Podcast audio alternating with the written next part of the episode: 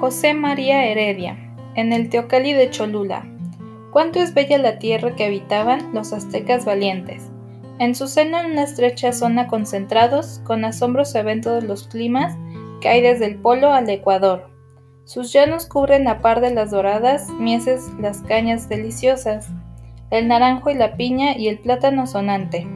Hijos del suelo equinoccial, se mezclan a la frondosa vid, al pino agreste y de Minerva el árbol majestuoso.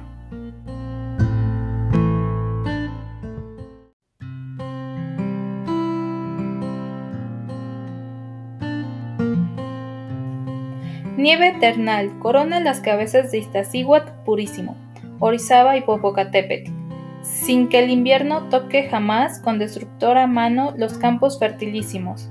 Doledo los mira el indio de púrpura ligera y oro teñirse, reflejando el brillo del sol en occidente, que sereno en hielo eterno y perenal verdura torrentes vertió su luz dorada, y vio a naturaleza conmovida con su dulce calor hervir en vida.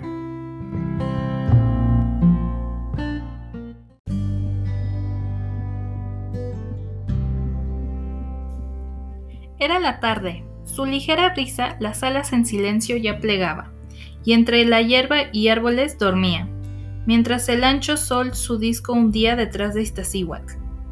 La nieve eterna, cual disuelta en mar de oro, semejaba temblar en torno de él, un arco inmenso que del empireo en el cenit finaba, como espléndido pórtico del cielo de luz, vestido y centellante gloria.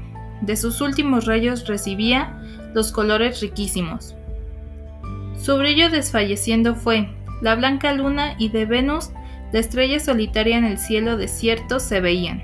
Crepúsculo feliz, hora más bella que la alma noche o el brillante día.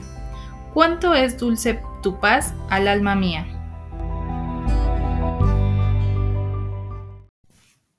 Háblame sentado en la famosa Cholulteca pirámide. Tendido el llano inmenso ante mí yacía, los ojos espiarse convidaba Qué silencio, qué paz, oh. ¿Quién diría que en estos bellos campos reina alzada la bárbara opresión, y que esta tierra brota mieses tan ricas, abandonada con sangre de hombres, en que fue inundada por la superstición y por la guerra? Bajo la noche, en tanto, de la esfera el leve azul oscuro y más oscuro se fue tornando. La movible sombra de las nubes serenas, que volaban por el espacio en alas de la brisa, era visible en el tendido llano. Iztaccíhuatl purísimo volvía del argentado rayo de la luna el plácido fulgor, y en el oriente, bien como puntos de oro, centellaban mil estrellas y mil oh. Yo os saludo, fuentes de luz, que de la noche umbría ilumináis el velo, y sois del firmamento poesía.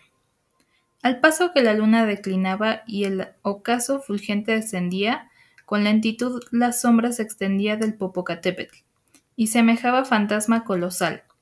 El arco oscuro llegó a mí, cubriéndome, y su grandeza fue mayor y mayor, hasta que al cabo en sombra universal veló la tierra. Volví los ojos al volcán sublime, que velado en vapores transparentes, sus inmensos contornos dibujaba de occidente en el cielo, gigante de la náhuac, ¿Cómo el vuelo de las edades rápidas no imprime alguna huella en tu nevada frente? Corre el tiempo veloz, arrebatando años y siglos, como el norte fiero precipita ante sí la muchedumbre de las olas del mar. Pueblos y reyes viste hervir a tus pies, que combatían cual hora combatimos, y llamaban eternas sus ciudades, y creían fatigar a la tierra con su gloria.